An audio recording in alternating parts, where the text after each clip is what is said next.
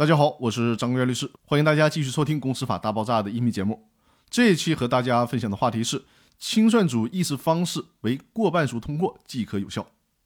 由于公司法中的清算制度对于清算组的召集程序、议事规则和表决程序都没有明确的法律条款作出规定，所以呢，在清算过程当中经常会发生问题。比如说，一方或多方故意不参加会议，导致清算会议无法召开；或者呢，虽然参加会议，但由于议事规则的不清晰而不能达成一致或者是多数的意见，从而形成清算的僵局，导致清算无法正常进行。为了保证清算事务正常有序的进行。清算纪要的第二十六条将议事方式规定为一人一票，所有决议应当经过半数以上的成员通过方为有效。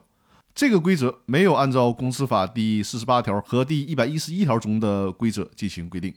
原因是这样的：由于进入强制清算程序中的公司，一般呢其内部的治理结构已经不能正常运转了，公司很可能会因为陷入僵局而被法院判令解散。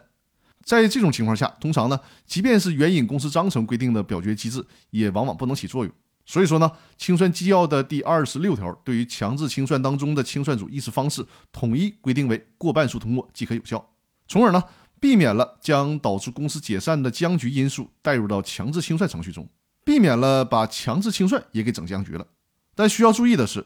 债权人或者清算组依据清算纪要的第二十六条提起的清算组决议撤销之诉，它是有一个除斥期间的啊，这个期间是六十天。